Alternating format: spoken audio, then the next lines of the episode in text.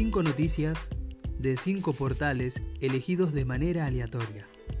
Eso es 5 al azar.